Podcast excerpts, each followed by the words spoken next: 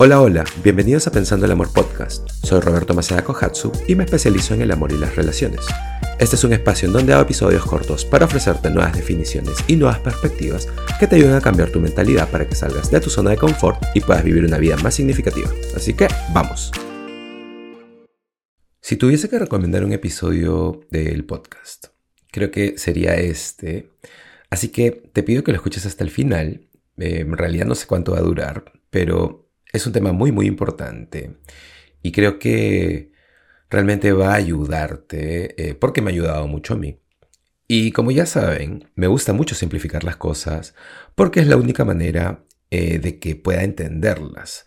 Porque creo que si no tuviese la habilidad de hacer eso, básicamente sería un libro de conceptos y realmente no podría ayudar a nadie no podría realmente aplicar todos estos conceptos y digerirlos y utilizarlos y hacerlos realmente míos. Y el tema del que quiero hablar eh, hoy es complicado, pero quiero poder hablar de eso de una manera muy práctica y digerible, porque es la manera en que yo puedo entenderlo. Y más bien creo que va a ser de mucha ayuda para ti de esa manera, así que por eso estoy, eh, por eso es que estoy diciendo que es un episodio importante. Y sé que por anunciar eso, eh, que es algo importante, o que es bueno, que deberías, hace que me ponga mucha presión a mí mismo por entregar algo significativo. Y la verdad es que hago esto todo el tiempo, eh, no sé por qué. Y luego eso hace que me ponga nervioso y termino tropezándome conmigo mismo y luego me decepciono porque al terminar no siento que ha sido algo realmente significativo. Pero siempre hablo de actuar desde tuyo sólido, tuyo real, eh, ser honesto con quién eres y cómo eres. Y bueno, todo esto es muy yo, anunciándoles todo esto, eh, y que lo escuchen porque va a ser bueno, pero básicamente es como si estuviese, eh, no sé, como construyendo el auto mientras lo estoy manejando. entonces, este episodio es importante porque esto es como la llave de la vida. O sea, realmente creo que esto, o, más bien es una de las llaves de la vida, porque creo que no solo hay una llave para la vida, más bien creo que es un llavero con varias llaves. Eh, es el llavero de la vida y esta definitivamente es una de las llaves, o al menos lo es para mí. Y es básicamente la supervivencia versus la creación. Porque creo que podemos estar en un estado de supervivencia o en un estado de creación. Y obviamente fluctuamos entre esos dos estados, eh, vamos de uno a otro. Y sé que eh, por mi experiencia personal, gran parte de mi vida, creo que hasta mediados de mis 30 tal vez, estaba en un estado de supervivencia. Y eso no significa, eh, y, y no importa si es algo extremo o sutil, vivía generalmente en estado de supervivencia. Y de hecho, algunos días estás en estado de supervivencia y algunos días en estado de creación. Pero déjenme explicarles. El estado de supervivencia es estar en un sutil, o a veces no tan sutil, modo de pánico. Y estamos en estado de supervivencia cuando no somos felices, cuando estamos viviendo en el pasado o reviviendo el pasado. Estamos en estado de supervivencia cuando estamos preocupándonos por el futuro, cuando estamos preocupados por el futuro, cuando estamos obsesionados con el pasado. Eh, básicamente cuando vivimos en estas máquinas del tiempo estamos en estado de pánico cuando estamos, o más bien cuando no tenemos lo básico, la base, una vida en la que no te sientas en pánico todo el tiempo, en ese momento vas a estar en un estado de supervivencia. La otra razón por la que podemos estar en estado de supervivencia es porque la verdad es que nadie entra a la adultez sin heridas. Y eso significa que hemos atravesado algunas mierdas, eso significa que hemos vivido algún trauma. Y muchas personas piensan que un trauma significa un abuso sexual o una violación, o no sé, incluso ir a la guerra. Y sí, claro que esas cosas pueden ser muy traumáticas, pero eh, todos hemos vivido algún trauma, un trauma que puede, que puede ser terminar una relación o puede ser eh, esa pelea con tu hermana en que te dijo que te vayas al diablo, o puede ser, eh, no sé, por ejemplo, cuando yo miro hacia atrás y observo mi vida, eh, nunca he sufrido abuso sexual, no he ido a la guerra, no he estado en ningún accidente de auto tan grave o una experiencia cercana a la muerte, nada como eso. Pero he sido bulleado en la primaria y tengo muchos recuerdos de esos años eh, y muchos de ellos, de ellos pueden haber sido traumáticos. Pero tengo un recuerdo muy marcado de cuando yo tenía tal vez 5 o 6 años. Mi mamá nos llevaba a mí y a mi hermana, que es dos años menor que yo, en transporte público. Teníamos que ir a casa de mi abuela, recuerdo, y había que caminar unos 15 minutos para llegar al paradero del bus. Y luego subir a este bus que nos lleve por media hora.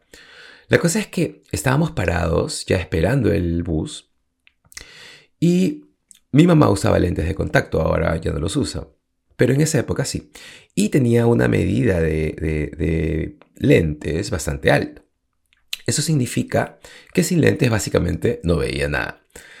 Y al momento de subir al vehículo, eh, no sé qué movimiento hice, pero debo haber rozado el ojo de mi mamá. Y uno de sus lentes de contacto salió volando. Y de pronto mi mamá no veía de un ojo. Tuvimos que bajar del bus para buscar ese lente, lo cual fue una tarea casi imposible. Fue un momento de mucho pánico para mí, la sensación de generar un momento muy difícil para mi mamá. Y estamos hablando de los años 80, los lentes de contacto eran bastante caros, y la verdad es que no éramos una familia con dinero. Y recuerdo todo, siendo un hombre de 41 años ahora, lo recuerdo muy vívido, como si hubiese sido ayer, porque dejó una marca muy grande, fue eh, muy traumático para mí. Muchas personas en su adolescencia, en la secundaria, alguien les rompió el corazón, eh, la persona que tenía un crash les rompió el corazón, y eso fue traumático, dejó una marca muy grande. Y recuerdas eh, estas cosas de manera muy vívida porque generan o dejan ese tipo de marca, una marca muy muy fuerte. Entonces, mi punto es que todos crecemos y todos hemos vivido algún trauma, todos tenemos cosas que nos activan, todos tenemos algo que yo llamo o que le digo eh, tener las hornillas calientes, tan calientes que no queremos tocar porque tenemos miedo de que nos pueda quemar nuevamente, de que vuelva a herirnos nuevamente. Y nuestro cuerpo y nuestra mente, cuando encontramos algo que es muy familiar, nos hace, eh, nos activa y luego empezamos a tener una emoción similar. Por ejemplo, la sensación de no poder ayudar a mi mamá o sentirme impotente, de no poder hacerlo o incluso que el daño lo he hecho yo y sentirme culpable me congela y me da miedo y pánico.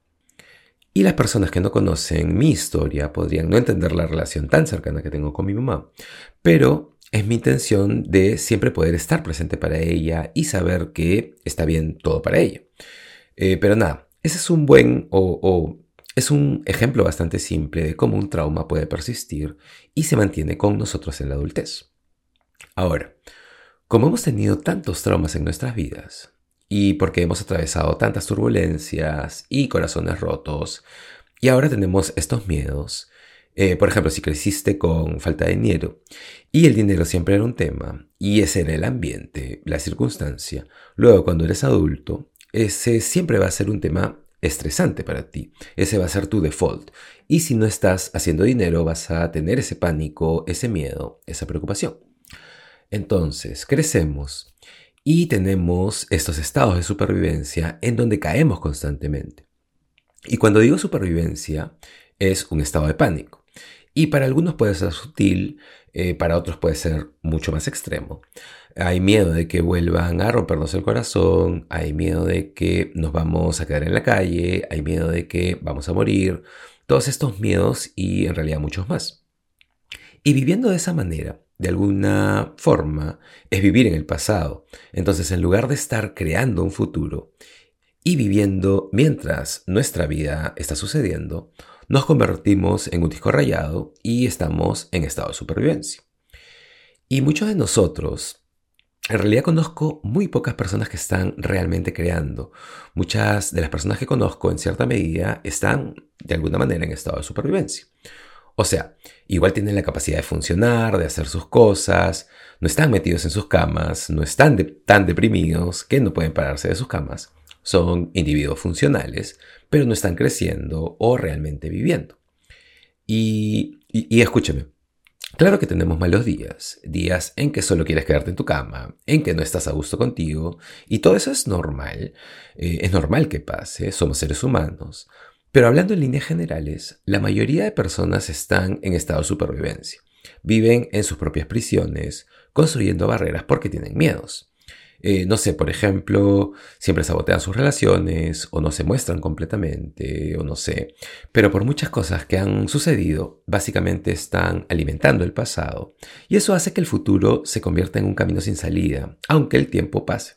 Básicamente están viviendo en el pasado y preocupados por el futuro en lugar de crearlo viviendo el presente.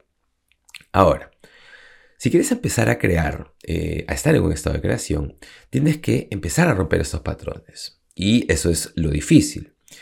Y claro que hay muchas maneras de hacer esto, pero a mí me gusta la idea de solo empezar con los pensamientos. Y es por esto que se habla mucho actualmente de la meditación, porque la meditación eh, crea ese espacio para que realmente puedas romper patrones de tus pensamientos. Porque usualmente tenemos pensamientos que suelen ser negativos o que descalifican lo positivo en todo caso. Y estos pensamientos suelen ser sobre el pasado o un recuerdo que nos preocupa o nos da ansiedad. Y ese pensamiento está cargado de emoción y la emoción se siente a través del cuerpo y eso tiende a cambiar tu estado. Y la verdad es que el 80% de los pensamientos que tenemos el día de hoy son pensamientos que tuvimos ayer y terminamos convirtiéndonos en este ciclo vicioso que sigue hundiéndonos en arenas movedizas.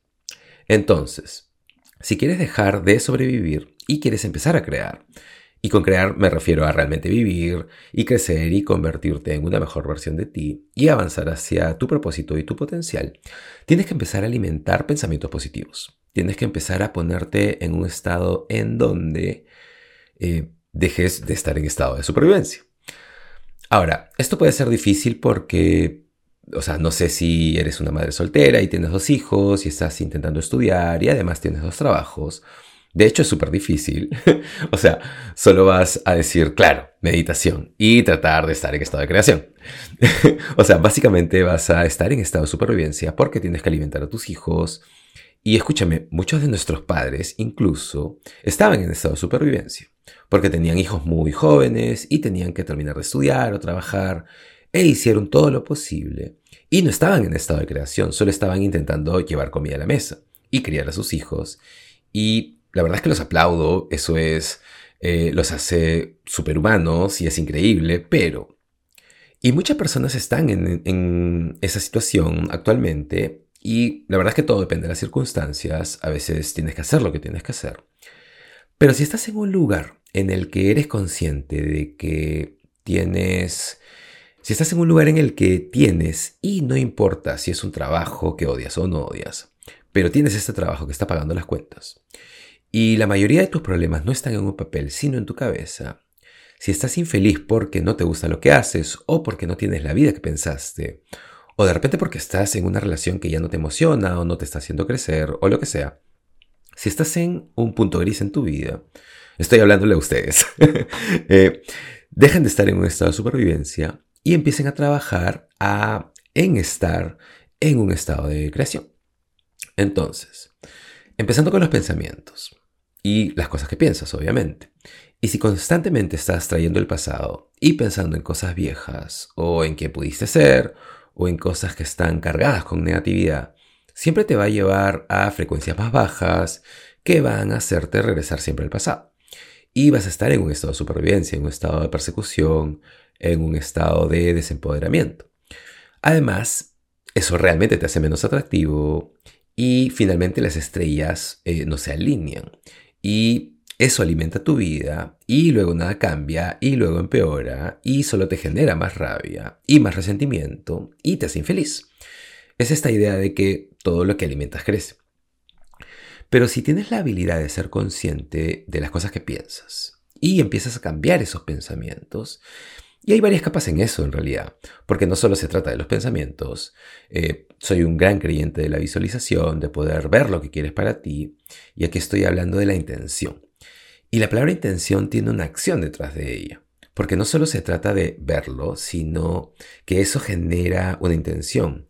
Y creo que al tener una intención no solo tienes que poder verlo, y esta es la parte más poderosa, también tienes que sentirlo y actuar por ello porque tu subconsciente y tu cuerpo no saben realmente lo que está sucediendo o si lo estás imaginando.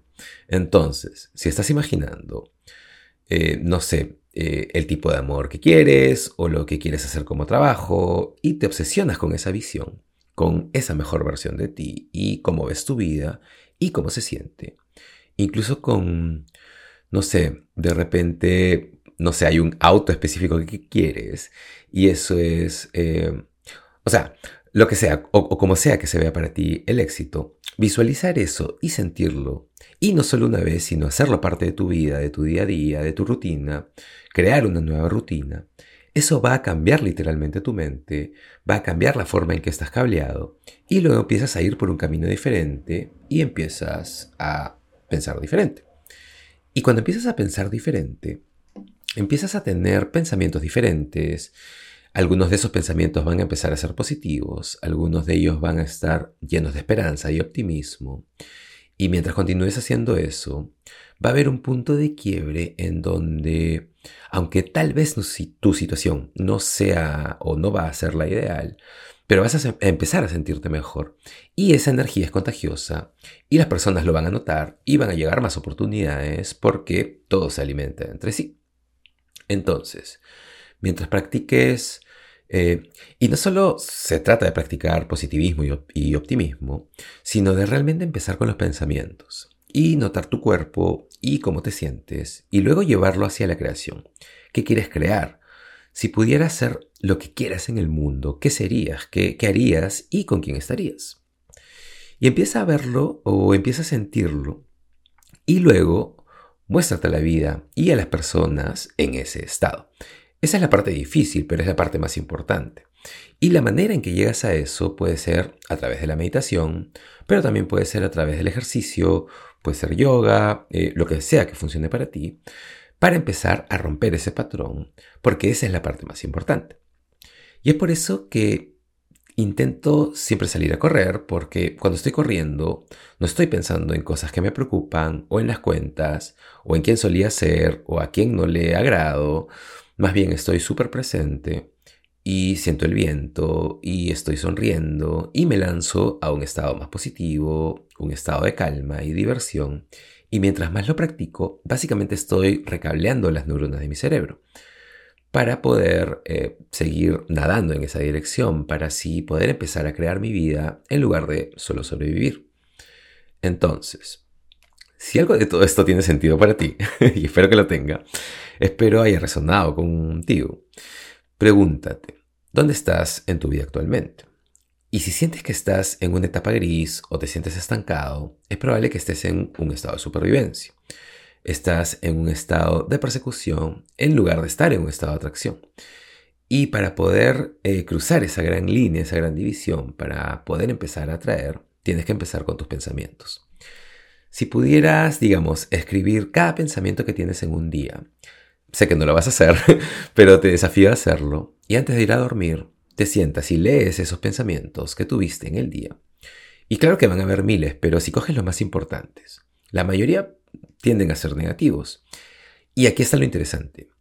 Eh, si pudieras, eh, me encantaría que pudiéramos hacerlo de alguna manera, pero si tuvieras un app que pueda conectarse a tu mente, y se enganche a tus pensamientos, positivos o negativos. Si los pensamientos positivos, digamos que fueran rojos y los positivos azules, y de pronto esta app te muestra el color que va dominando, siempre tendería a estar de color rojo.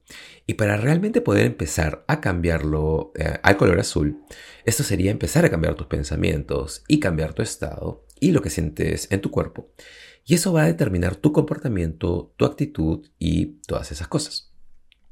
Si pudieras vivir con esta app en tu frente y logras que se cambie a azul e intentas que se quede azul el mayor tiempo posible, eh, todos los días, como un ejercicio, como si estuvieras recableándote, como cuando vas al gimnasio y haces las sentadillas porque quieres un buen trasero, pero sabes que va a tomar más de una sentadilla, vas a necesitar miles, eh, por lo menos pero cada sentadilla que haces va a llevarte a un mejor trasero. Tienes que empezar a aplicar eso a recablearte y cambiar tus pensamientos y funcionar desde un positivo, auténtico, poderoso, empoderador estado de creación. Y creo que cuando haces eso, o mientras haces eso, y empiezas a hacerte dueño de eso, y te empiezas a convertir en esa persona, empiezas a desplazar lo viejo y dejas entrar lo nuevo, y ahí es donde tu vida y tu estado van a cambiar. Muchas gracias por estar aquí, muchas gracias por escucharme, espero haya sido un capítulo significativo, como pensé que lo sería al comienzo. Si te pareció significativo, por favor compártelo, suscríbete al podcast, eh, si puedes dejar un review, dale un rating y nada, ya nos vemos en el siguiente episodio de Pensando el Amor Podcast. Chao.